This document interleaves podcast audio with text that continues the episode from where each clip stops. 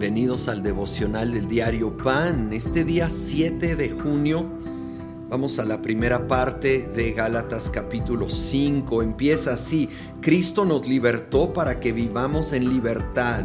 Por lo tanto, manténganse firmes y no se sometan nuevamente al yugo de esclavitud. Y el 4 dice, aquellos de entre ustedes que tratan de ser justificados por la ley han roto con Cristo, han caído de la gracia. Qué fuerte. Han caído de la gracia. Esta frase a veces se escucha y normalmente está mal usada.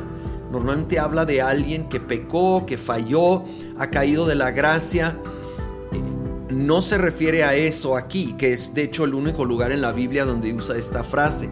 Como puedes ver en el contexto, es dejar de confiar en la gracia, es abandonar la gracia para depender de ti mismo y tus obras. Eso es caer de la gracia.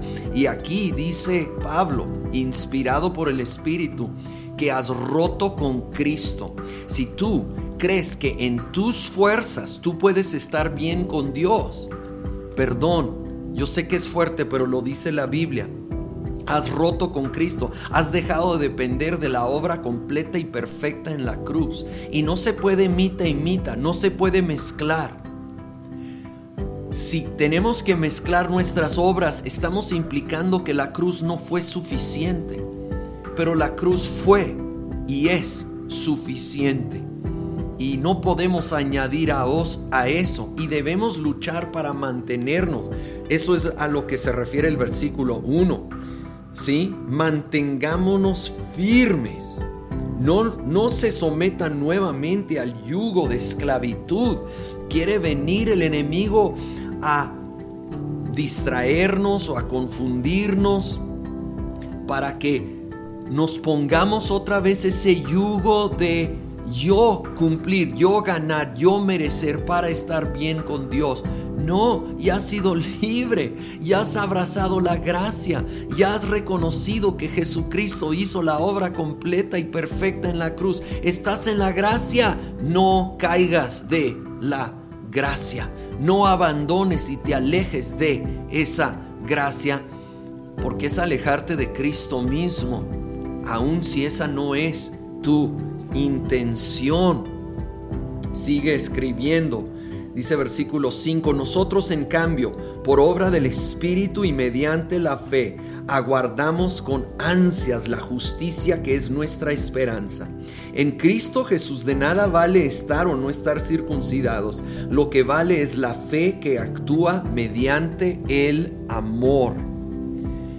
Y aquí está afirmando, nosotros no dependemos de cumplir la ley, aquí simbolizado con la circuncisión que lo representaba, pero no solo se refiere a eso, en sí a uno depender de sus obras, sino que nosotros, nosotros dependemos de Cristo Jesús y tenemos esta plena esperanza de su justicia en nuestra vida.